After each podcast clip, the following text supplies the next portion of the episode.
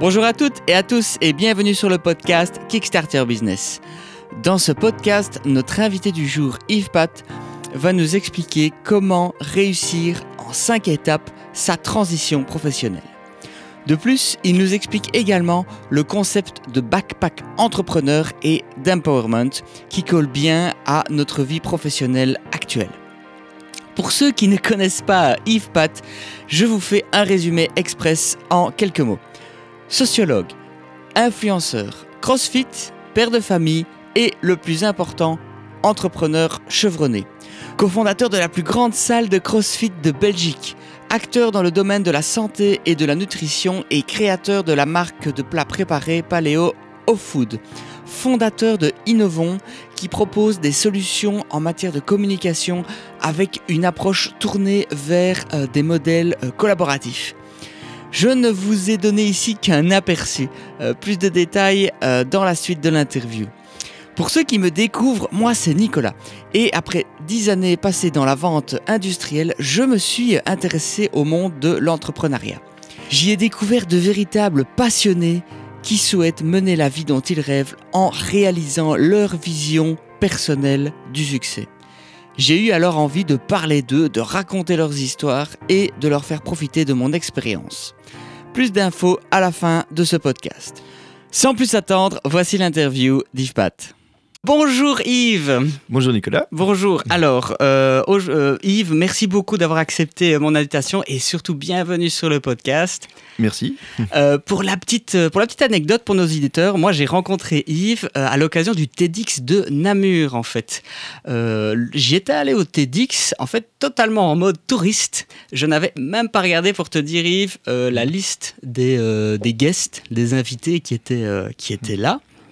Et c'est avec grande, grande surprise euh, que j'ai découvert en fait ton euh, intervention qui était euh, sur tout, tout, tout, tout, ce qui tourne autour du concept du backpack entrepreneur et des cinq étapes pour, pour un petit peu changer sa vie et, réorienter. Est-ce que tu saurais nous refaire un petit résumé de cette intervention, s'il te plaît? Oui, bien sûr. Ben, en fait, l'objectif de, cette intervention, c'était un peu de, donner quelques conseils par rapport euh, à la manière de changer d'activité professionnelle. Ce que j'ai fait plusieurs fois. Donc, du coup, le début de la présentation, ça expliquait un peu mon propre parcours où j'ai moi-même, comme ça, changé d'activité professionnelle. Et euh, à force de le faire, je me suis rendu compte qu'il y avait des, choses qui revenaient, une espèce d'étape, de, de, structure comme ça dans, le passage, dans la transition d'une activité mhm. professionnelle à l'autre. Et donc, je, voilà, j'ai essayé d'expliquer ça. J'avais déjà eu l'occasion d'écrire un, ou deux textes là-dessus. C'est des questions que j'avais aussi très souvent euh, de la part de, gens, d'internautes qui avaient lu mes textes. Et donc, du coup, euh, à force de, retravailler ça, bon, j'ai défini ces cinq étapes.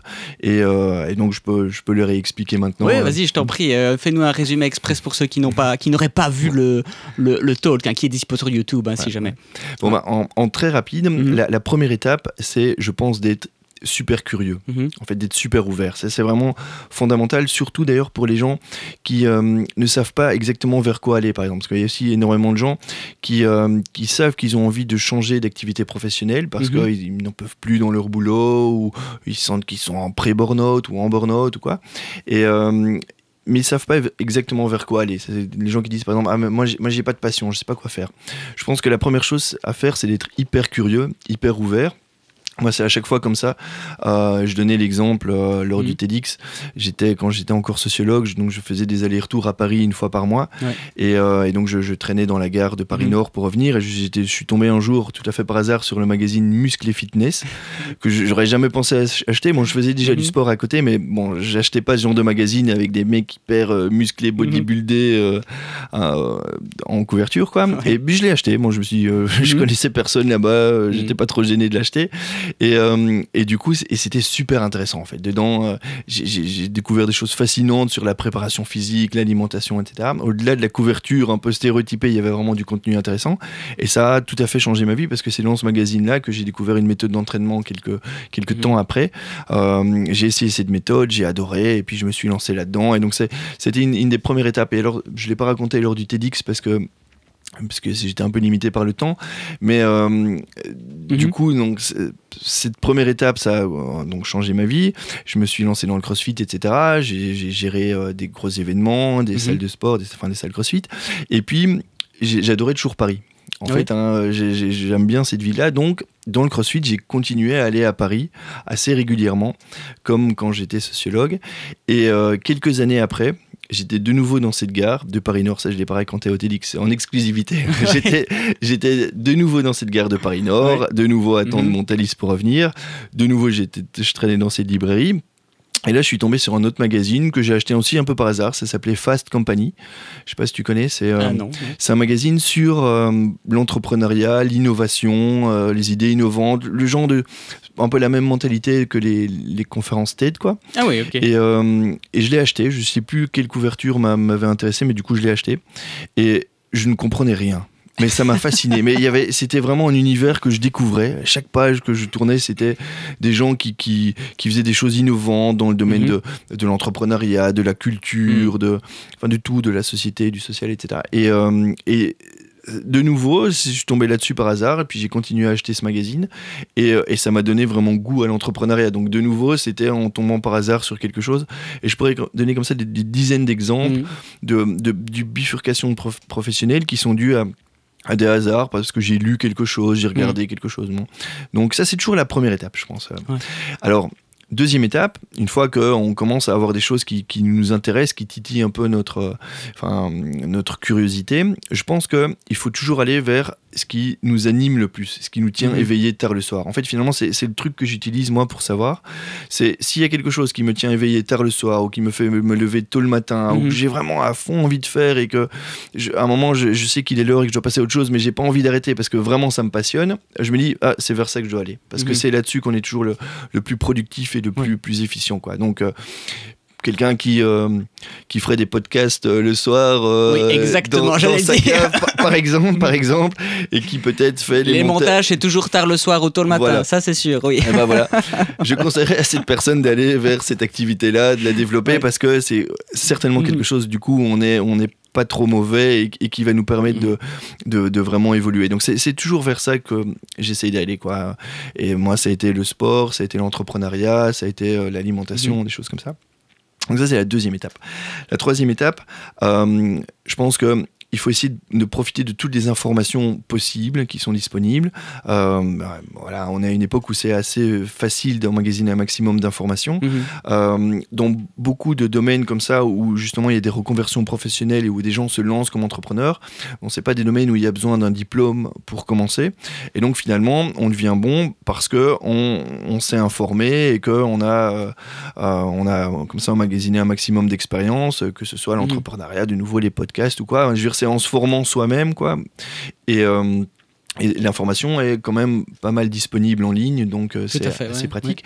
Et puis il faut aussi utiliser évidemment ces médias pour se faire connaître soi-même, hein, ce qu'on pouvait plus difficilement faire euh, il y a peut-être encore 30 ou 40 ans, où du coup on aurait eu besoin de, de faire de la publicité classique qui, est fort coûteuse. Mhm. bah là ici on peut créer un blog, créer, lancer des podcasts, mhm. faire des vidéos, c'est assez, assez abordable on va dire, et donc du coup je pense que c'est ce qu'il faut faire, c'est la troisième étape. La quatrième étape, du coup, après, c'est de prendre conscience aussi de toutes les compétences qu'on a, et c'est là qu'intervient mhm. vraiment l'idée du, sac à dos, où euh, chaque chose qu'on fait, chaque expérience, mais ça va donc des études aux emplois qu'on a pu occuper, euh, aux activités de loisirs, permettent d'emmagasiner des compétences et des expériences qu'on peut donc du coup mettre dans son sac à dos et qu'on peut utiliser comme ça. Et je, préfère l'image du sac à dos à l'image de casquette, par exemple. Mhm. Hein, souvent on dit euh, oui, oui. Euh, mais tu as plusieurs casquettes alors. Bon. Ça. bon le problème des casquettes, c'est qu'on sait toujours en mettre qu'une à la fois, mhm. parce que sinon on a l'air ridicule avec plusieurs casquettes.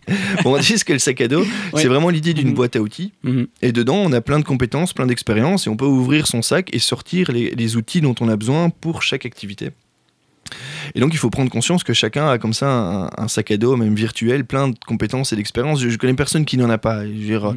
À partir du moment où on arrive à l'âge adulte, on a fait ses études, on a, eu plein, on a fait plein d'activités, etc. Et donc, on a un ensemble de compétences. Même si on a encore plein de choses à apprendre, on a déjà plein de compétences et d'expériences. Mm. Et donc, c'est ça qu'il faut arriver à mettre vraiment au service de sa passion. Quoi. Et mm. si on arrive à, développer des activités juste à l'intersection entre donc ses compétences, ce qu'on sait faire, ses expériences, ce qu'on a déjà fait et ses passions, ce qu'on aime faire, généralement, ça marche assez bien. Et puis, la cinquième et dernière étape, qui est à fond la plus importante, je pense, c'est de se lancer avant d'être prêt. ça, et ça, énormément de gens... On n'est jamais prêt. Hein. Voilà, on n'est jamais prêt, ça c'est évident. Et il y a énormément, énormément de gens qui restent mm. bloqués à cette cinquième et dernière étape parce qu'ils n'osent pas se lancer en disant mais je suis pas encore prêt, je, je devrais refaire une formation encore et bon et, et euh, où je devrais encore être, coaché par un... Ben, faut se, à un moment ou l'autre, il faut se lancer. Et euh, il faut se lancer euh, petit, je pense. Mm-hmm il faut se lancer comme ça. Euh, euh, c'est vraiment l'idée de, de pouvoir tester quand les choses sont encore petites et du coup faire des erreurs quand c'est encore tout petit. Mhm. Hein. Je, ne suis pas fan d'attendre super longtemps avant d'essayer sa première fois, quoi. Hein. Euh, parce que du coup, on a attendu, on a travaillé six mois, un an sur un projet et on, fait du coup son premier test et, et ça se passe mal et on a perdu. il vaut mieux commencer tout de suite. C'est à chaque fois comme ça que j'ai fait. Moi, j'ai commencé dans, dans, le sport en coachant juste un pote, qui était un de mes meilleurs potes qui, euh, qui habite une rue plus loin que, euh, que moi et qui venait le soir. Puis après, j'ai entraîné quelques potes et puis mhm. après, c'est ainsi de suite comme ça que, que j'ai commencé. Même chose dans d'autres domaines. Dans... Maintenant, j'ai un ensemble d'activités qui touchent à, à, la participation citoyenne, au mouvement citoyen, etc. Mais je me suis impliqué dedans juste parce que ça, ça m'intéressait, parce que ça me passionnait, avant, de, avant même de penser à développer des activités. Et puis, puis petit à petit, je l'ai fait. J'ai développé des activités professionnelles et donc rémunérées là-dedans. Euh, voilà, c'est vraiment. En gros, c'était c'est ça que j'ai expliqué. Ce sont les cinq étapes. Euh. Et donc maintenant, tu peux imaginer ma tête. Mm. Quand tu as expliqué ces cinq étapes au TEDx, pour te donner un ordre d'idée, euh, moi je venais de boucler le huitième épisode dans les podcasts. Mm-hmm. Et ces cinq étapes-là. Je pense que chaque personne que j'ai interviewée ici de, de, tous les épisodes, dans tous les podcasts, elles sont vraiment passées par là. Quoi. Donc, je me suis pris littéralement une claque en disant mais en fait tu viens de synthétiser absolument euh, euh, toutes les aventures que les gens m'ont racontées euh, en venant mm. chez moi comme ça en travers des podcasts. je trouvais ça, allez, parfois tu as envie de croire un peu au hasard, donc tu mm. parlais tout à l'heure d'être des, des, curieux et puis de fil en aiguille ça t'amène à un truc. Euh, là, je, je, je, ne pouvais plus croire au hasard. J'ai dit, c'est pas possible, quoi. ah oui, mais de, fait, hein, j'ai rien inventé. Je veux dire, euh, j'ai juste mis par écrit parce que c'est quelque chose que j'aime bien faire. Mhm. C'est cinq étapes par lesquelles je suis passé, mais mais il y a, y a, rien d'original parce qu'effectivement énormément de gens passent par ces étapes-là et c'est ça qui fait que je pense à parler à pas mal de monde. J'ai eu beaucoup de retours après parce que ça, ça parlait quoi. Ouais. Mm. Euh, se lancer avant d'être prêt, c'est aussi pour ça aussi que moi j'ai lancé ce podcast. J'ai envie de transmettre le, ce même message que toi aussi tu as envie de transmettre, c'est euh, et si je peux un peu aider les gens à travers, ben voilà, euh, soit l'expérience des autres, mhm. le soutien moral, ou même des, des, des, des, conseils beaucoup plus pratiques. Moi, je suis dans le domaine de la vente, euh, mhm. voilà, je, je, je, peux le faire, il n'y a, y a pas de souci. J'aimerais maintenant peut-être approfondir quelques détails en ce qui concerne justement si j'ai généralement on a envie de négocier voilà ce tournant par rapport à justement l'entrepreneuriat. Et c'est aussi pour ça aussi que j'ai décidé de moi de proposer mes services et de et de et de, de faire aussi mon tournant à moi sur sur euh, sur ce thème-là. Euh, je pense qu'il y a pas mal de gens qui peut-être ont déjà compris ce en quoi ils veulent aller, ce qui les mmh. attire. Mmh. C'est quelque chose que je peux, euh, je pense que les personnes le savent déjà. Euh, donner, euh, déjà donner gratuitement ou un peu tester son concept, je pense qu'il y a quelque chose, il y a quelque chose aussi, je peux pas dire de facile, mais en tout cas d'accessible. Maintenant, pour moi, la grande étape, je sais pas si tu es d'accord, c'est de faire le grand saut, mmh.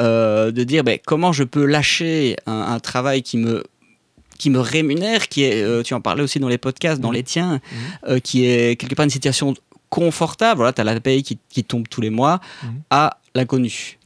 Donc, euh, et toi, pour ça, toi, tu, tu l'as fait même plusieurs fois. Je ne sais pas si tu pourrais, si tu as, si as, un conseil ou des, des, choses que tu as pu mettre en application qui t'ont permis de, de, de gérer ce virage, on va dire, peut-être de manière sécuritaire ou, ou, en tout cas plus sereinement mmh. je, pense que il faut aller chercher la, solution dans l'idée de, transition. Mhm. C'est jamais vraiment du tout au tout où euh, on arrête d'un coup de l'autre côté, enfin d'un côté, ah et puis après on se lance de l'autre. Euh, puisque comme j'explique, c'est finalement euh, à chaque fois la curiosité. Et donc, si on revient un peu sur les, sur les étapes, c'est ça. On, mhm. voilà, on a un boulot, puis on est curieux, on découvre quelque chose. On ne pense pas encore en vivre, c'est juste quelque chose qui commence à devenir, à prendre de plus en plus de place dans, dans notre emploi mhm. du temps parce que ça nous intéresse c'est généralement quelque chose qu'on se met un peu à faire au boulot à la place de son boulot, tellement, ça, tellement mhm. ça nous intéresse, etc. Mhm. Et puis petit à petit, on commence à, du coup tester un peu, enfin moi euh, c'est comme ça que j'ai fait à chaque fois, à, tester mhm. un peu. Euh, donc en plus de mon boulot, à faire ça bénévolement euh, en, en, loisir, quoi, de, de développer un peu l'autre activité. Puis petit à petit, à partir du moment où ça commence à, devenir des journées trop remplies parce que l'autre activité, euh, cette nouvelle activité commence à prendre vraiment beaucoup de place, c'est à ce moment-là que ça commence à être intéressant d'essayer de d'être rémunéré pour ça, de, la, mhm. rendre euh, rentable. Mhm. Et, du coup, ça se fait petit à petit comme ça. Euh, je pense que c'est ça qui rend le, processus sécurisant, c'est que c'est une espèce de transition qui, se fait naturellement parce que cette activité prend de l'ampleur en fait. Donc du coup, il n'y a pas cette espèce d'insécurité à se dire mais, mais qu'est-ce que je vais faire? J'arrête. Et puis du jour au lendemain, j'avais des journées euh, remplies avec mon boulot euh, de 9h à 5h et puis du coup j'ai plus rien et je dois créer autre chose. C'est finalement c'est vraiment une transition quoi. C'est cette nouvelle activité qui prend de qui peut s'étaler sur plusieurs mois voire Bien sûr, bien sûr, bien sûr. Mhm. Pour être très concret, euh, au moment où, vraiment je me suis lancé comme indépendant, à cette époque-là, j'étais euh, enseignant. Donc j'étais prof dans, le secondaire. C'est aussi sécurité de l'emploi, etc. Des mhm. horaires très. Euh, c'est des horaires de prof, quoi, sans, être, sans faire des stéréotypes sur mhm. les profs, etc. Mais bon, c'est un horaire de prof. Et du coup, je me suis mis à coacher tout à fait bénévolement. À, côté de ça. Tu as commencé par le crossfit en fait. Hein, c'est ça, ouais. Et puis, après, euh, je suis passé euh, comme indépendant complémentaire, mais toujours en étant à temps plein dans l'enseignement. Puis ça a pris de l'ampleur et donc du coup, je suis passé à mi-temps dans l'enseignement ah et j'étais toujours indépendant complémentaire. Ah hein. et puis à un moment, je suis passé indépendant complet et j'ai complètement arrêté dans l'enseignement. Donne-nous un ordre d'idée euh, par rapport justement par rapport au moment où tu as commencé à entraîner tes premiers amis jusqu'au moment où tu as lâché complètement l'enseignement.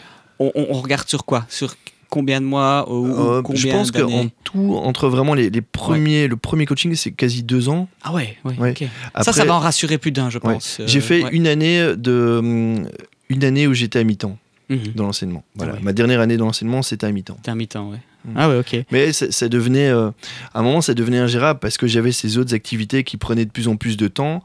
Et donc, mhm. à un moment, j'avais des journées. Euh, de malade, quoi. Ouais.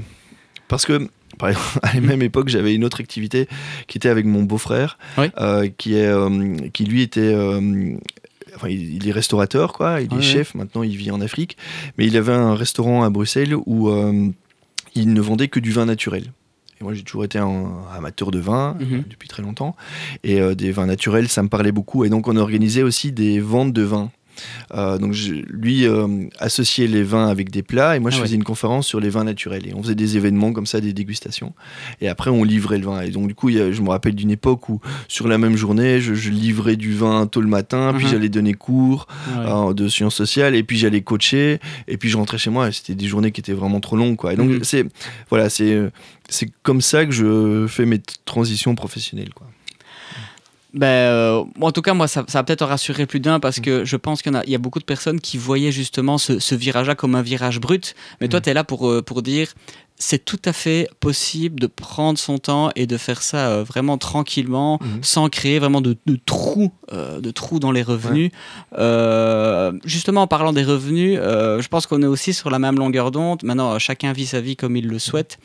Mais euh, en tout cas, euh, alléger un petit peu ses charges financières, ça peut être aussi éventuellement une bonne idée. Tu me parlais tout à l'heure de, stoïcisme, c'est ça? Oui. Donc le fait justement de se finalement de se focaliser sur l'essentiel. Hein. Mhm. Oui, c'est ça. Si tu veux faire une remarque par rapport à ça. Ouais. c'est d'avoir la vie la mhm. plus simple possible et la plus détachée des choses matérielles, mhm. ce qui crée une immense liberté en fait. Le, donc je parlais des, du stoïcisme et des stoïciens. Bon, ça évidemment, c'est des, des, vieux auteurs, mais il y a un auteur beaucoup plus récent qui parle beaucoup d'eux et qui, euh, qui à mon avis va parler à Mhm. pas mal d'entrepreneurs. Peut-être certains connaissent, c'est Tim Ferriss. Je sais pas si tu connais. Oui, bah, j'ai lu la semaine de 4 heures. Bon, ben ouais. voilà, Tim, Ouais, ouais. Tim Ferriss, Mhm. c'est ça, Mhm. il explique ça, hein, justement, ouais, bien il dit, il parle beaucoup de Sinek et tout ça. Voilà, c'est ça, exactement. Mm. Et euh, c'est bah voilà, c'est exactement ça quoi. hein. Il, il explique moi, son bouquin. Donc c'est un, des premiers bouquins que j'ai lu euh, à l'époque aussi, la semaine des 4 heures.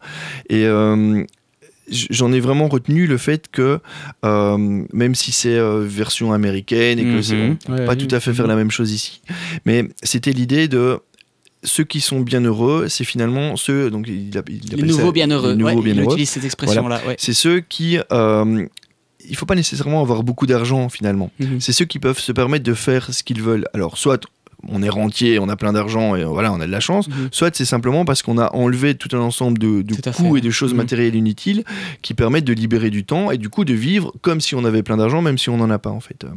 Et- Mais je, je pense que les gens qui veulent justement faire ce virage professionnel, je pense que il y a aussi un chemin euh, un peu développement personnel euh, pour tout se rap- enfin pour euh, en tout cas revenir aux sources mais finalement qu'est-ce qui me rend heureux? Mhm. et je pense Ouais. que justement le fait de, de, de, de faire le, le tri entre l'essentiel et l'essentiel et l'accessoire oui ça, ça fait aussi partie de cette, ça peut faire partie aussi de cette démarche là Mhm. et je pense que c'est c'est une, une réflexion en tout cas à mener en, en parallèle par Ouais. rapport à ces, à Mhm. ces choix de carrière Ah on parlait tout à l'heure, tu as fait aussi un sur la fin ici du résumé de, du, allez, de, du, de- du, du- du Mhm. talk que tu as fait sur le backpack entrepreneur, tu parlais de passion, compétence, expérience. Euh, justement, si on veut bien négocier ce virage, est-ce qu'il ne faut pas aussi se poser la question la demande du marché. Parce que j'ai beau être un passionné de boomerang australien, si je veux me lancer euh, dans la fabrication de ce genre de choses, je pense pas qu'il y aura un marché euh, du feu de Dieu ici en Belgique. Tu vois un peu où je veux en venir euh, par, ce- par cet exemple? Oui, Ça dépend. euh, en fait, c'est très compliqué d'avoir une idée Mhm. exacte du marché. Et en fait, on est dans une époque où, euh, comme l'information circule, Oui. et même les, Mhm. les- les biens circulent aussi beaucoup. Après, on peut discuter est-ce que c'est bien au niveau écologique que les, ok, les ouais. biens Mhm. circulent, etc. Mais du coup, si tu vends, euh, si tu es un fan de boomerang et que tu as un, Mhm. un boomerang tout à fait original, bon, peut-être que tu vas quand même arriver à trouver 2000 personnes dans le monde qui sont intéressées par Ah tes oui. boomerangs, tu Ouais. vois. Et si tu vends tes boomerangs euh, 100 euros, bah, tu fais le calcul et peut-être que c'est rentable en fait. Hein. Il y, a- il y a des marchés de niche comme ça à l'heure actuelle Ça, vrai, ça. Ouais. qui, avec les moyens de communication actuels, ben, se créent au niveau international. Dans un des. Donc, je. On a discuté, euh, j'ai créé un, un petit workshop justement pour aider Mhm. les gens à se lancer. Bon, le dernier que j'ai fait, il y avait quelqu'un, donc sa passion, mais qui est déjà assez rentable pour lui, euh, c'est de vendre, il, achète et il vend des vinyles. euh, dans un style très particulier qui est du, je, ne sais plus exactement, c'est euh, du, du rock euh, alternatif Ouais, de telle année à telle année. Ah oui, Donc c'est vraiment super un précis, marché de niche. Mhm. Et euh, du coup, il a quelques clients, mais qui sont des clients, des, des- des fins Mm. connaisseurs, qui sont prêts à mettre le prix pour des vinyles. bon. Et donc lui, bah, il les achète à un endroit et il les vend à un autre endroit. Bon, voilà, c'est simplement ce qu'il fait. Mhm. Mais il vend des vinyles à 2000 euros, quoi. hein. Ah ouais, ouais, ok. Ah ouais, donc donc- il faut quelques clients pour, pour pouvoir Oui. se dégager tout de suite un revenu, un revenu sympathique. Quoi. Et donc, voilà, c'est ça. Mhm. Du coup, la, la demande, bien sûr, il y a parfois des choses. euh, euh, enfin, ce que je veux dire, c'est que parfois des choses qui paraissent évidentes, hein, quelque chose, on, si on en discute, on va dire, bah oui, ça, il y a une demande, Ouais. et puis finalement, on va pas en trouver. quoi. Ouais. Par contre, avec un truc extrêmement original comme ça, Ouais. hein, sur- surtout quand on s'y connaît vraiment très très bien dans un domaine, imaginons si tu te mets à vendre des boomerangs, c'est que tu es un passionné de boomerangs, Mhm. et que peut-être tu, euh, j'imagine que ça doit exister, des, des sites internet sur les boomerangs, t'es Je dessus. faisais une référence au dîner de con, hein, juste pour. Ah euh, d'accord, mais bon, tu vois, il y a, y ça au début du film. Ouais, je me j'ai- j'ai j'ai pas une grande mémoire euh, cinématographique, mais euh, Pas grave. du coup, euh, tu, tu vois, il y, a- il y a, quand tu es à fond dans un Mhm. domaine, pour moi, tu as une bonne idée de la demande. Ouais. Le problème serait de se lancer dans quelque chose euh, qu'on ne connaît pas, Mhm. mais souvent c'est pas le cas. Non, c'est vrai. Souvent, les gens, quand ils veulent se lancer comme ça, c'est parce que c'est quelque chose qui les passionne. Et donc, c'est quelque chose qu'ils connaissent. Même si c'est un marché de niche, il faut, pour moi, c'est si eux le sentent, il faut qu'ils se lancent. Pour te donner un exemple, le CrossFit, quand j'ai. J'étais un Ah des oui, premiers à en parler. Ouais. J'ai fait mon, un petit blog euh, qui s'appelait. Sports is Everywhere pour en, en parler. Tout le monde me disait ça marchera jamais. Ça, c'est un truc américain, c'est une mode, et en Belgique, ça viendra pas, ça, ça prendra pas. C'est pas ce que les gens veulent. Voilà. Maintenant, il y a euh, une centaine de, salles en Belgique. Une centaine de salles en Belgique. Et, euh, euh, voilà, et, la plus grosse salle de. Je me suis fait embarquer aussi là-dedans, hein, je te rassure. Ok, hein. tu t'entraînes où hein À Liège. D'accord. Chez ABS Corpus. Ouais, ouais, je viens. Ouais, c'est ça. Avec Damien. Damien Sauveur. Ouais, mhm. bien sûr. Ouais. je connais bien. Ouais, moi, le crossfit, ça m'a fait perdre bah, 17 kilos. Voilà. Ah bah voilà. Mhm. ouais. En tout cas, les entraînements et la philosophie euh, qui, va, qui va un peu. Ah bah voilà, c'est quelque chose. C'est quelque chose qui n'avait aucune demande mm. il y a 10 ans. Ouais, bien sûr. Ouais. Euh, bah, c'est un beau message que tu nous fais, Yves. Mm. Euh, je pense que j'espère que ça va pouvoir encourager les gens qui, qui comme, comme, comme tu le dis, mm. ont peut-être cette idée-là, mais qui n'osent pas parce qu'ils vont dire bah non, il n'y a pas de marché, ça n'arrivera pas. moi, j'ai envie de dire faites le test. Mm-hmm. Faites le test on peut facilement trouver des petits tutos pour faire une petite pub Facebook ou tu vois. Euh, même, même, si on n'a pas de produit, ça sert à mhm. rien, comme tu dis, d'investir du temps dans, mhm. quelque chose. Euh, il y en a même qui vont, qui poussent le bouchon euh, jusqu'au point où de, de, de, directement mettre quelque chose de payant. Mhm d'attendre les clics, d'attendre les paiements, et puis une semaine après, ils remboursent tout le monde, tu vois. En disant, euh, voilà, il y, en a qui poussent le bouchon jusque-là. J'ai pas dit mm. qu'il fallait jusque-là, mais ne fût-ce que prendre une adresse mail de toutes les personnes intéressées, mm-hmm. c'est déjà, c'est déjà une première mm-hmm. étape. Mm-hmm. Euh, j'enchaîne justement, tu disais voilà, aller chercher sa niche, aller chercher son marché. Euh, je pense que tout ce qui est com et réseaux sociaux, c'est quelque chose, c'est aussi un peu ton dada, je crois je pense qu'il y, a beaucoup d'entrepreneurs qui se posent la question. Il y a déjà tellement de choses maintenant, ici en 2019, qui se font. Comment tu arrives à sortir un peu de ce, de ce bruit quoi? Je pense que, de nouveau, c'est l'idée d'authenticité et de sincérité, en fait. Euh, si si on, part avec l'idée de il faut créer un produit euh, mhm. qui, ne fait pas vraiment partie de toi. Hein. Sur les réseaux sociaux, il faut être sincère et authentique. Voilà. Sinon, sinon ça ne marche pas en fait. Euh. Et donc, si on crée quelque chose un peu formaté, euh, les gens préfèrent qu'on leur dise, qu'on leur parle, je pense à la première personne et qu'on leur parle quelque chose, de quelque chose avec passion. Voilà. Euh, et finalement, moi, c'est toujours ça que je fais. C'est, D'ailleurs, je pense que je serais très très nul pour vendre quelque chose qui m'intéresse pas. Mhm. Hein, si je devais vendre. Alors, je pense que c'est euh, quelque chose que tu, toi tu connais bien, mhm, euh, je veux dire la vente, etc. Mhm. Il y a des gens qui sont très très forts et qui peuvent vendre n'importe quoi. Ils ont vraiment cette compétence-là. Euh, moi, j'ai pas de compétence en vente, je pense. Mon, mon, truc, c'est je parle de ce, que, ce qui me passionne. Voilà. Et sur les réseaux sociaux, ma manière de faire, c'est ça. Et probablement que je fais plein de choses que on ne conseillerait pas de faire, comme par exemple de tout mélanger, donc de, poster des choses qui concernent la politique et puis l'alimentation et puis l'entrepreneuriat et puis un truc punk rock, etc. Mais du coup, c'est moi en fait. Euh, je, voilà, c'est mon truc à moi et, euh, et je pense que c'est ça qui permet de se démarquer tu, tu lis littéralement en moi. Donc j'ai donné une formation euh, lundi passé qui s'appelait Arrêter de vendre, ayez des conversations. Et en ouverture de la présentation un peu théorique mindset, je faisais une citation de Chris Anderson euh, qui expliquait grosso modo que ben, c'était pas en tant qu'acheteur, hein, je, prends la, je prends la perspective de l'acheteur, euh, on ne laissait pas entrer quelqu'un dans notre cerveau. On était méfiant parce que finalement c'est notre bien le plus précieux. Mm. Donc il fallait trouver le meilleur moyen de désamorcer cette méfiance que les gens ont naturellement, tu vois. Mm. Et tu l'as très bien dit, euh, Chris Anderson dit, une des manières, euh, une des bonnes manières d'y arriver, c'est de faire transparaître l'être humain qui est en vous.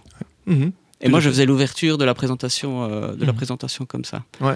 Donc mm-hmm. oui, j'attaquais dans le sens il faut bah oui, il faut rester naturel, il faut pas surjouer, il faut il faut pas essayer de plaire à tout le monde non plus. Ouais. Mhm. Euh, voilà, j'essayais mhm. aussi beaucoup de décomplexer les gens. Euh, par rapport à, tout ça, euh, laisser passer les opportunités et comme tu l'as dit, faites du business avec des gens qui vous rendent heureux. Ouais. Ça mhm. sert à rien non plus de, de, entre guillemets de s'emmerder avec des clients qui vont nous enquiquiner tout le temps en fait et finalement pas nous rapporter tant que ça. Mhm, tout à fait. Autant les filtrer dès le départ. oui, tout à fait. Et moi, il y a un auteur qui m'a beaucoup mhm. marqué là-dessus, c'est euh, Gary Vaynerchuk. Je sais pas si tu vois. euh, Gary Vee. Ouais, Gary C'est une montagne ce mec sur les réseaux sociaux. Oui, c'est, bon. Et- un donneur de claques. euh, dès que tu Exact. regardes une vidéo, c'est. Oui. Vas-y, je t'en prie. Et euh, tu, Mm. tu connais un peu son histoire, il a commencé avec du, vin. vin, voilà. Et ses vidéos étaient tout à fait hors normes par rapport à ce qui se faisait dans le vin. Lui, il avait une manière de parler très jeune, il, il utilisait des termes différents aussi pour que les gens comprennent. Donc quand il, il donnait, il, il parlait des goûts du vin, il Mhm. utilisait des, des termes qui sont pas habituels mais qui Ouais. sont beaucoup plus parlants. Pas des termes de sommelier, des, Voilà. d'autres choses. Et, euh, Ouais. et c'est ça finalement qui a fait son succès. Puis il a, il a euh, créé sa boîte maintenant euh, qui, qui, je pense, marche super bien. Et, c'est devenu une sommité. Moi, c'est son bouquin Crush It qui m'a vraiment Ouais, marqué. Crush It, ok, ouais, Ouais. ouais. Mhm. Euh, Est-ce que toi, tu as eu des, des petits coups de main pour te lancer, en fait? À chaque, à, chaque, à chaque aventure entrepreneuriale que tu, que tu Mhm. avais, c'est vraiment, tu y allais 100% seul ou, ou tu as quand même eu euh, des petits coups de pouce? Je sais pas si tu es marié ou si tu as eu Mhm. des amis ou... Des coups de pouce. euh, le soutien, si, si tu veux parler de, de soutien des proches, Ouais. oui, Mhm. ça, euh, je- ma femme, euh, mes, Ah, mes oui, parents, les amis, euh, ils m'ont pas mis des bâtons dans les roues, en tout cas, Ah, voilà, ouais. et m'ont Mhm. m'ont fait confiance, ça c'est sûr, et, et c'est super important. Mhm. Par contre, j'ai pas eu de, de coup de pouce euh, dans le sens euh, aide, subvention, coaching, etc.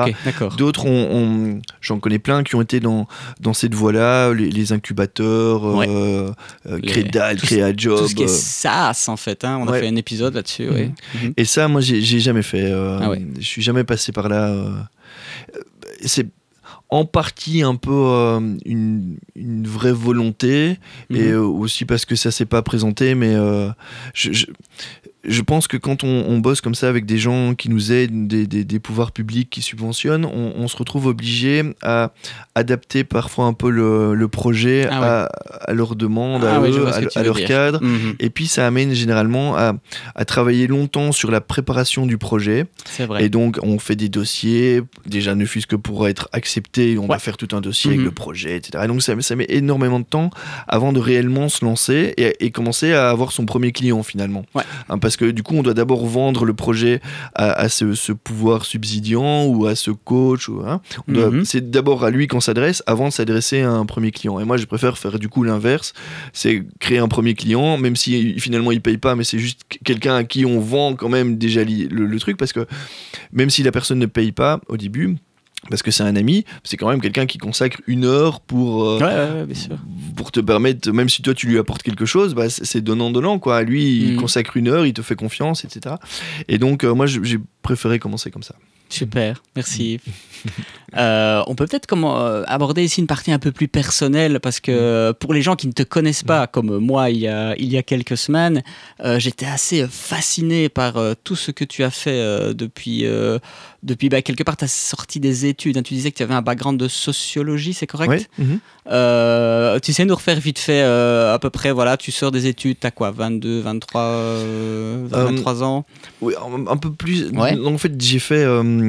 En fait, ce que je- ce que le, le- le sous-message ici, la sous-question, c'est aussi euh, qu'est-ce qui euh, t'a lancé justement sur euh, cette voie que tu décris de, de nouveau dans le TEDx, hein, du backpack entrepreneur, tu le compares à Mm. comme un touriste qui euh, erre euh, à travers bah, une capitale qu'il veut visiter, bah, il prend pas une ligne droite, il va, il va justement volontairement euh, s'arrêter, Mm.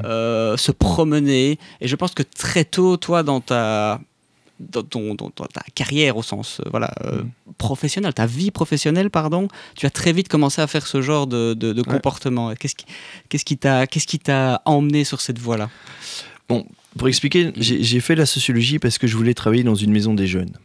Ça, c'était mon truc.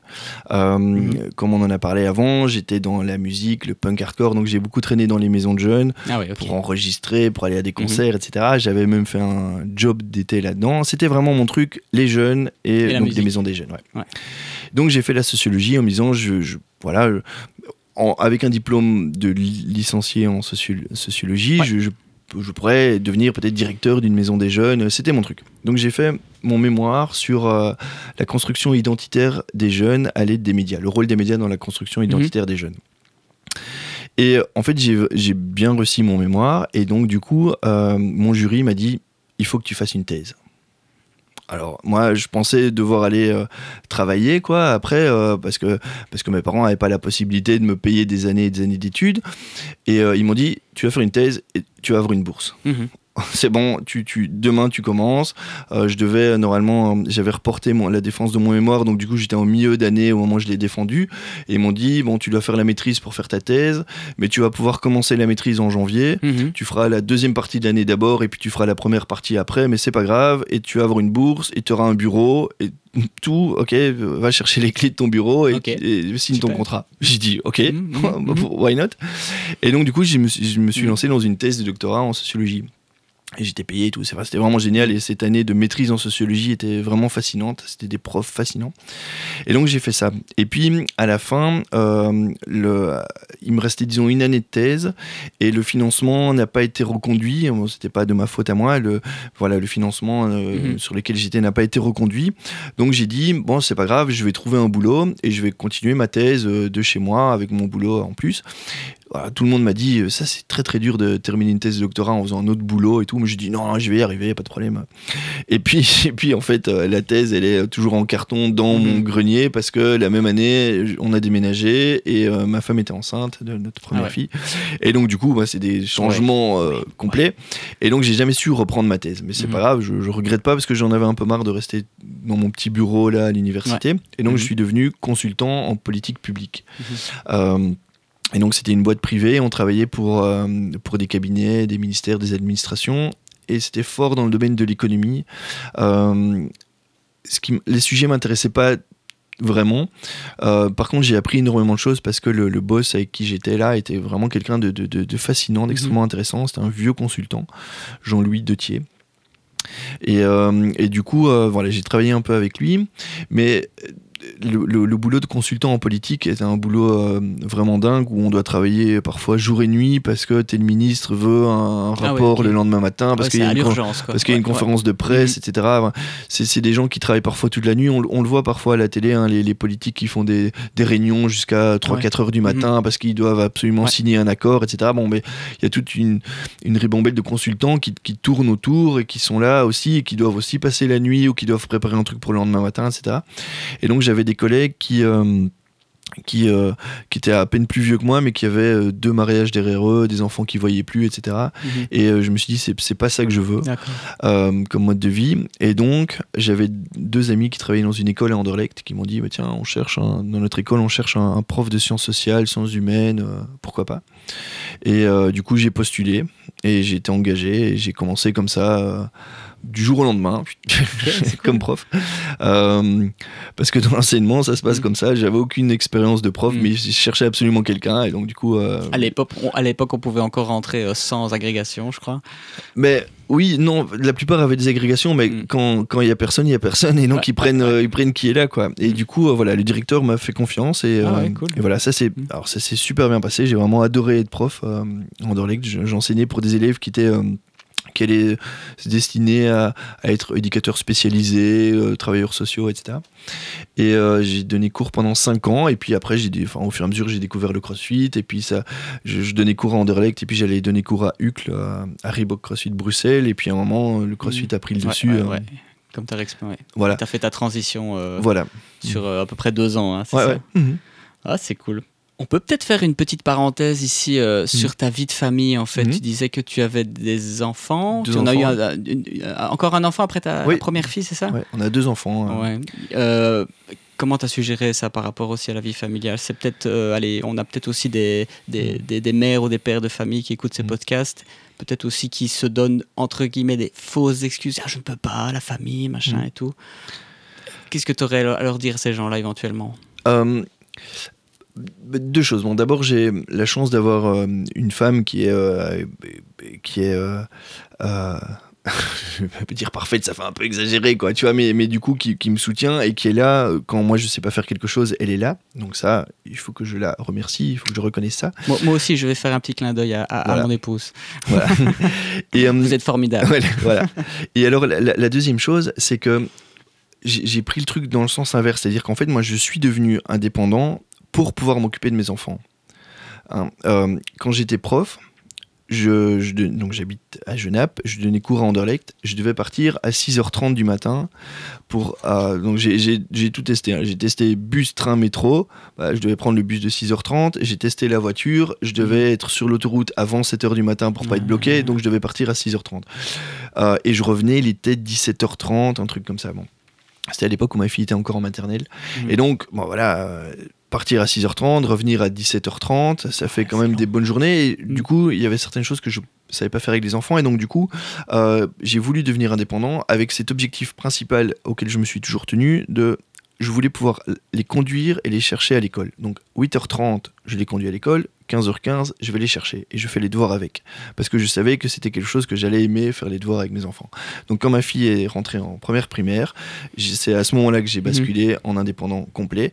Et toute ma vie, tout mon horaire était calqué là-dessus. Elle est encore en fait. Euh. Mais c'est super ça, parce que euh, bah, tu es aussi dans la nutrition, tu es aussi dans ce genre de truc. Euh, mon épouse aussi est mmh. diététicienne. finalement, tout se rejoint. Quand, quand tu veux réaliser quelque chose, que ce soit un mmh. tournant professionnel ou tout simplement, plus simplement, on va dire, perdre du poids ou des choses mmh. comme ça, trouve ton pourquoi. Oui, c'est exactement ça. Euh, et toi, peut-être que toi, ce qui t'a drivé, en, dehors du fait que tu expliques que tu étais totalement passionné par ce que mhm. tu faisais, euh, c'est aussi euh, ton pourquoi qui était je veux, en tout cas, être libre de mes horaires mhm. pour pouvoir m'occuper. Ben, C'était ta fille ici, en, pour la conduire à l'école, etc. Mhm. Ça, c'est aussi un message puissant que tu adresses à, tous ceux justement qui, qui, qui, qui se posent peut-être encore la question. et c'est vraiment, vraiment très noble comme réseau comme raison. Pardon. Mhm. Merci. Et euh, si, si, euh, si c'est ta raison principale, après, tu calques tout là-dessus. Tu vois mhm. Et donc, par exemple, euh, quand on a ouvert, on a créé une salle qui s'appelle CrossFit Nivelles, à Nivelles, en fait, les, les, horaires étaient en quelque sorte calqués sur l'horaire d'école de mes enfants. Alors, uh-huh. personne ne le uh-huh. savait. Hein, il y avait euh, des centaines de gens qui venaient s'entraîner, mais le premier entraînement du matin était à 9h30 parce que c'était moi, qui donnais... voilà, c'était moi qui donnais les entraînements du matin et uh-huh. donc il fallait que je puisse les déposer à 8h30, repasser chez moi, me changer, arriver, écrire l'entraînement au tableau. Enfin, tu sais comment ça se passe justement le crossfit, on écrit le, le WOD au tableau. Et donc voilà, 9h ça aurait été trop juste et donc voilà, c'était 9h30 et je ne donnais aucun entraînement euh, autour de 15, 16, 17h. En fait, quand ma femme revenais, je repartais donner des entraînements le soir. ah oui, les, sessions plus, plus, plus 20 heures, quelque chose comme ça. Ah ouais, ok. Mm. Ok, super. Merci, euh, mm. merci Yves. On peut peut-être passer aux, questions un petit peu euh, classiques ici, mais ça commence à devenir un classique euh, ici dans les, dans les podcasts. Euh, est-ce que tu as un, livre? Je, suis sûr que la réponse est oui, mais enfin, si tu devais un peu choisir un ou plusieurs livres qui vraiment t'ont marqué euh, de, manière, de manière profonde, mhm. il doit y en avoir beaucoup, mais est-ce que par rapport à voilà, tout ce qui a été évoqué peut-être euh, aujourd'hui? Est-ce que je, peux te demander de, m'attraper mon sac à dos, mon, fameux sac à dos Il est euh, vraiment venu avec un sac à dos. J'ai vraiment toujours mon sac à dos avec moi, pour de vrai, et j'ai mhm. dedans des bouquins, comme ça c'est encore Tout prévu. Ben, je, je savais pas que tu allais me poser la question sur les, sur les livres, mais, euh, mais je me suis dit que l'entrepreneuriat. Enfin, moi, en tout cas, j'ai trouvé énormément de, de, choses dans les livres, et c'est d'ailleurs une bonne, euh, une, bonne information. c'est que tout est disponible dans les livres. Quoi, hein. Oui, bien sûr. Donc, euh, si, si, je fais dans l'ordre, le, premier, moi, c'est la, semaine des 4 heures que tu connais aussi de Tim Ferriss, euh, qui m'a vraiment appris énormément de choses. Finalement, j'ai jamais euh, appliqué exactement ce que lui faisait, c'est-à-dire ses fameux revenus passifs et le fait de, créer quelque chose qui se, qui se vend tout seul comme ça. C'est ce qu'il appelle sa, sa, muse. En sa muse, c'est ça. Par contre, j'ai retenu plein de choses sur le fait de se mm. détacher, euh, d'arriver à réduire ses coûts pour arriver à vivre de mm-hmm. finalement de peu, mais d'être tout à fait heureux avec ça. Le fait de euh, ne pas toujours faire, enfin ne pas nécessairement faire attention à la, à la pression des autres gens. Je, sais pas si tu t'étais rendu compte, il y a une petite citation qui met au tout début. Et, euh, il écrit à mes parents, Donald et France Ferris, qui ont appris un petit garnement que ne pas marcher au pas était une bonne chose. Je vous aime et je vous dois tout. Déjà, cette phrase, j'étais conquis, euh, mm. c'était vraiment mon truc. Et donc voilà. la semaine des 4 heures de Tim Ferriss. Euh, après, j'ai lu ses autres livres aussi. Euh, il y a Forward Body où il explique comment enfin, transformer son corps en 4 heures. Et puis mhm. encore Forward Chef. Enfin, ça, c'était vraiment le, le mhm. premier que j'ai lu. Après, comme je te dis, il y a Crush It. Ouais de Gary Vaynerchuk, mhm. euh, qui explique, c'est le sous-titre, c'est ça, hein, c'est comment finalement euh, euh, rendre rentable ses passions. et puis c'était le, début des réseaux sociaux aussi, hein, et donc c'était ouais, Lui, il est un grand, c'est un grand militant. Hein. Ouais, donc ça c'était le deuxième probablement que j'ai lu. Il y a celui-ci aussi de, de Gary Vaynerchuk de Thank You Economy. Je sais ah pas si tu connais. Non, celui-là je connais pas. Ah bah c'est très bien parce que je te l'offre en fait, puisque j'en ai, j'en ai deux. ah, je l'avais reçu, cool, reçu lors d'une formation euh, que j'avais à laquelle j'avais participé, donc je l'ai en double et donc du coup je te l'offre. Alors ça, c'est extrêmement intéressant aussi. Il dit de mhm. Thank You Economy. Il dit euh, finalement il y a peut-être 50 ou 60 ans, le, le, boulanger du village, ses clients n'étaient pas juste des clients, c'était finalement ses voisins, les gens avec qui il vivait, etc. Mhm. Et donc, il devait forcément leur être reconnaissant, et il pouvait pas mal les traiter, il pouvait pas les concevoir juste comme des, des portefeuilles sur pattes, parce que mhm. c'était ses voisins, les gens avec qui il vivait, euh, mhm. leurs enfants étaient à l'école ensemble, il y avait une petite vie de village. quoi.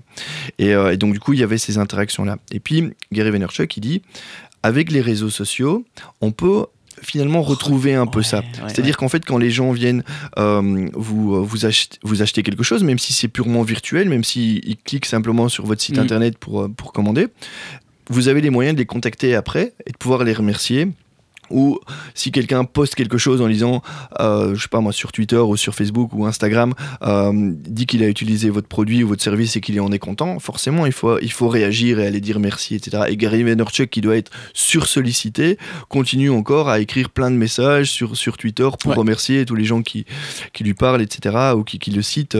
Donc ça c'est vraiment intéressant aussi, des Thank You Economy. Euh, il y a ce bouquin aussi d'Anthony Robbins. C'est mon prochain sur la liste, celui-là. Moi, je suis euh, justement, je fais la parenthèse maintenant, mmh. voilà. Mmh. Euh, c'est. Euh, moi, je suis très audiobook. Mmh. Parce que je peut-être qu'il y en a parmi nous qui nous écoutent. Justement, s'ils nous écoutent, c'est peut-être pas des parce que justement, c'est peut-être pas des fans de, lecture. c'est pas que le fait de lire me dérange, c'est que j'ai du mal à me trouver un moment pour le faire en fait. Et vu que je suis quand même pas mal sur la route, c'est pratique. Euh, je vais de temps en temps au Luxembourg, un aller-retour au Luxembourg, t'en fais deux, trois, t'as fini un livre. Mhm. Ça, c'est euh, ça, c'est assez cool. Et maintenant, avec Audible, voilà, je suis pas sponsorisé par Audible, mais il y a tout un système de marque-page, parce que forcément, as peut-être, euh, tu peux peut-être pas mhm. écrire à ce moment-là. Mhm. mais en fait, j'y reviens après. Quand le livre est fini, je peux après reprendre des notes tranquillement. Alors, j'ai besoin que d'une heure, alors à ce moment-là. Oui, bien sûr. non. Et celui-là, celui que tu tiens ici dans les mains, je viens de le télécharger aujourd'hui. Je l'ai pas encore commencé, mais c'est le mhm. prochain sur ma liste. Voilà, c'est euh, super intéressant et probablement d'ailleurs qu'il l'a mis à jour parce qu'il met souvent ses livres à jour, euh, il refait des éditions. Ah, c'est un monstre aussi, hein, lui, Anthony Robbins. Mm. Donc euh, voilà, c'est Anthony mm. Robbins, Awaken the, Giant Within. Mm. super intéressant sur l'idée de, de, reprendre le contrôle de sa vie et de manière complète, c'est-à-dire au niveau financier, au boulot, mais même au niveau mental, physique. C'est vraiment super intéressant. Et puis, il y a celui-ci euh, qui est plus récent, mais j'avais lu beaucoup de choses sur les, stoïciens. C'est euh, de Ryan Holiday, The Obstacle is the Way, euh, où il essaie de remettre un peu au goût du jour les, les enseignements des, stoïciens, donc de mhm. Sénèque, Marc Aurèle, et bien, etc. voilà, c'est super intéressant. Je pourrais encore citer plein d'autres. Un, un, auteur que j'aime vraiment beaucoup, qui est utile pour l'entrepreneuriat aussi, je pense, sans sans être vraiment là-dessus, mais euh, euh, à la marge, quoi. Il est vraiment intéressant. C'est euh, Nassim Nicolas Taleb, avec son bouquin, entre autres, Antifragile. Mhm. Sur l'antifragilité, il écrit plein de choses sur les entrepreneurs quand même. C'est super intéressant, mais ça, c'est un bouquin qui est tellement vaste. je pense que c'est un des philosophes les plus intéressants de vivants. En tout mhm. cas. Mhm. Bah, j'invite les gens à aller découvrir euh, ton podcast parce que moi j'ai mm. découvert ça via ton podcast. Tu, mm-hmm. as un épisode là-dessus. Euh, en première approche, c'est déjà, déjà super. Mm-hmm. Euh, Yves, si maintenant je te donne une machine à voyager dans le temps qui te permettrait de remonter à une époque de ton choix, ça mm-hmm. peut être 20 ans, ça peut être ce que tu veux, où est-ce que tu irais et que te dirais-tu à toi-même? Oui. Donc remonter dans le temps je veux dire, dans. Pour t'entretenir avec toi-même. Donc c'est ça, donc c'est pas remonter au Moyen-Âge, c'est remonter dans, dans, dans, ma vie. en fait, en gros, c'est. Euh, est-ce que tu aurais quelque chose Est-ce que tu aurais souhaité savoir quelque chose ou quelque chose que tu t'es rendu compte, mais tu aurais souhaité que, que ça se passe plus tôt, en fait? Il euh, y, a, y, a, plein de choses. Euh, probablement que si mhm. j'avais découvert le, le, CrossFit plus tôt, ça aurait été pas mal en fait. Mais du coup, j'aurais dû aller aux États-Unis parce que je l'ai découvert quand c'est arrivé ici. Euh, ça a mis un peu de temps pour arriver des États-Unis. Si, si j'avais euh, découvert ça 7 mm. euh, ou 8 ans plus tôt, j'étais déjà un, peu vieux finalement. Ah oui. j'avais j'avais j'avais 30 ans, un truc comme ça. Si je l'avais mm. découvert à 20 ans peut-être que ça aurait été différent, j'aurais été plus un athlète, et enfin, je sais pas, j'aurais aimé découvrir ça plus tôt, quoi. sinon, pour le reste, je, ne sais pas euh, ce que je me dirais, mais euh, revenir à, l'époque un peu adolescente, mhm. euh, punk, skate, hardcore, etc. revenir un peu et, et peut-être pouvoir me dire que que tout ça va être utile plus tard, mhm. hein, que c'est pas des conneries en fait, euh, et que, que finalement, une, idée sur laquelle je travaille beaucoup euh, dans ce que j'écris et dans tout ce que je fais, qui est l'idée d'empowerment, d'encapacitation en français, mais mhm. c'est un, mot un peu, un, peu barbare en français, en anglais. en anglais. Euh, qui, est vraiment l'idée de reprendre les choses en main, de reprendre mhm. le, pouvoir sur les choses. c'est quelque chose que j'avais découvert à l'époque dans, dans des groupes punk hardcore et et c'est quelque chose qui me, qui me guide toujours maintenant et qui est, je pense, extrêmement important même au niveau politique maintenant. Il y a plein de mouvements. Euh, les jeunes qui manifestent maintenant, les articles ils disent on veut reprendre les choses en main. Voilà, parce que les politiques finalement, on ne sait pas ce qu'ils font, euh, c'est, on n'a plus confiance, on veut reprendre les choses en main. Ça c'est tout à fait de l'empowerment et il y a plein de groupes punk et hardcore de, des années 80 et début années 90 qui étaient à fond là-dedans. Quoi. Mhm. Bah oui, bien sûr. C'était, le, punk, c'était un style extrêmement euh, engagé. Oui. Mhm. Euh, pour terminer, tu as une petite citation qui, te, qui, qui reflète très bien la manière dont, dont tu es Une citation hmm, Non, là, je, comme ça, de mémoire, je ne sais pas. Pas grave. J'ai pas préparé de citation. C'est pas grave. Euh, attends, que je. ouais. Bon, ça, ça, va faire mm. un peu euh, tricherie, mais j'ai sur le bras tatoué une citation de Malcolm X. Et évidemment, mm. si je l'ai tatouée sur mon bras, c'est que elle était importante pour moi.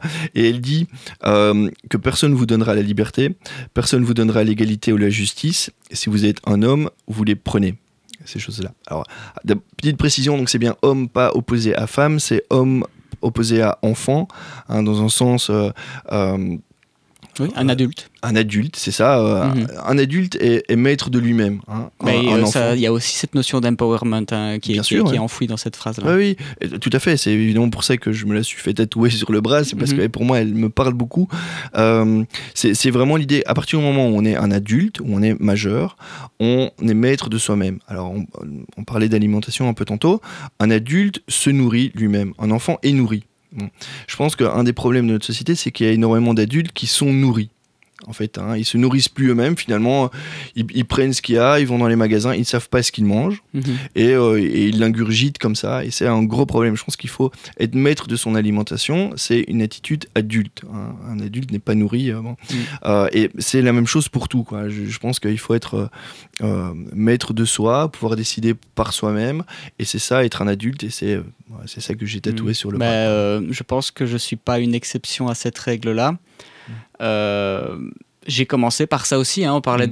de, de, mon enrôlement dans, dans mm. le CrossFit mm. euh, pour, perdre, pour perdre aussi du poids. Euh, ben, je pense que pour moi, c'est ça qui a fait le déclic, en fait, peut-être dans ma tête. et que ben, après ça, ben, quelques mois après, j'ai quitté mon boulot, j'ai changé de boulot. et puis, ben, depuis ce, en fait, ce moment-là, et je pense que même on pourrait même remonter, je pense à la naissance de mon fils, euh, qui peut-être finalement la, petite étincelle que je ne mm. pensais pas que ça allait changer ma vie à ce point-là, mais, mais voilà. Euh, là, rétrospectivement, oh, il y, a un sens en fait dans tout ça. Bien sûr. Le, le, mm. CrossFit est un, super moyen, un super levier mm-hmm. pour reprendre les choses en main parce qu'en fait, donc on reprend son corps en main, on reprend son alimentation en main. C'est quelque chose euh, qui nous est vraiment intime. C'est compliqué de reprendre tout de suite sa carrière professionnelle en main. C'est ce dont on a expliqué ici. Il y, a, des freins, on peut avoir peur, euh, il y, a cette pression financière, etc. Mhm. Par contre, reprendre son alimentation en main, demain matin, tout le monde va manger et il va décider ce qu'il met dans sa bouche. Mhm. et donc, du coup, on peut tout de suite avoir un impact. On peut beaucoup plus facilement reprendre son alimentation en main. On peut aussi décider assez facilement, sans subir de pression, si on va passer sa soirée dans son fauteuil, ou si on va aller courir dehors, ou si on va faire quelques exercices, ou si on va mhm. s'inscrire dans une salle, etc. Et donc du coup, c'est un, super levier. D'autant plus que tu sais bien, dans le crossfit, on est constamment confronté à des choses qu'on ne sait pas faire. On se dit, mais c'est impossible, j'y arriverai jamais à faire ça. Mhm. Et puis, on s'entraîne et on y arrive. et donc, du coup, c'est quelque chose qu'on peut tout à fait euh, euh, appliquer, implémenter dans d'autres domaines. Si on se dit, mais faire des, je sais pas moi, faire des muscle up ou faire des, hmm. tractions, des double under, j'y arriverai jamais. Puis finalement j'y arrive. Bon ben peut-être que changer d'activité professionnelle, peut-être que j'arriverai aussi, ou peut-être même sans changer, mais simplement dans son boulot, cette promotion que je pensais pas pouvoir atteindre, peut-être que c'est atteignable en fait, euh, ou cette chose-là vraiment. Et donc du coup, on, peut, comme ça, dans le CrossFit, on est tellement habitué à se donner des défis, penser qu'on n'y arrive pas, et puis quand même y arriver, bah, du coup, on peut extrapoler ça, on peut, pardon, implémenter ça ailleurs. Et donc du coup, c'est un super levier pour reprendre l'ensemble de sa vie en main. Ça, je suis un grand défenseur de le CrossFit, c'est principalement à ça que ça sert.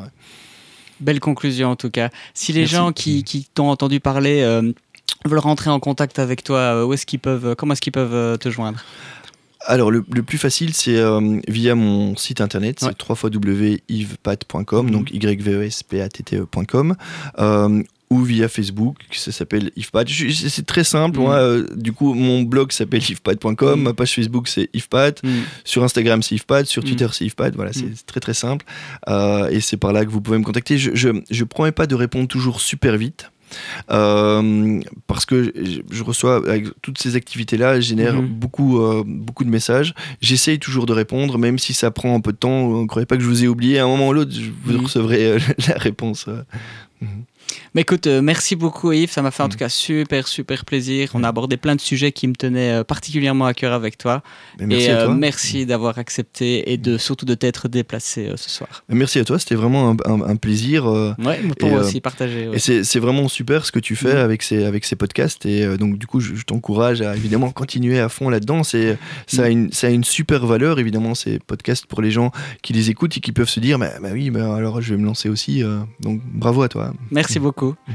Euh, à bientôt pour un prochain épisode. Au revoir. Merci d'avoir écouté ce podcast jusqu'au bout. S'il vous a plu, je vous invite à le partager sur les réseaux sociaux et à me laisser une évaluation et des commentaires dans votre appli préférée.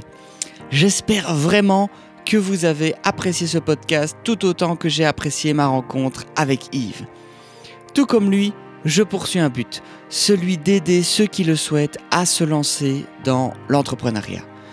Moi, mon truc, comme expliqué dans l'intro, c'est la vente. Si vous aussi, vous souhaitez euh, faciliter vos échanges avec vos prospects et faire du business euh, d'une manière plus naturelle et avoir plus de clients qui vous disent merci, sachez que je dispense des séances de coaching individuel, mais également des formations collectives. Plus d'informations sur kickstartyourbusiness.be. À bientôt pour un prochain épisode.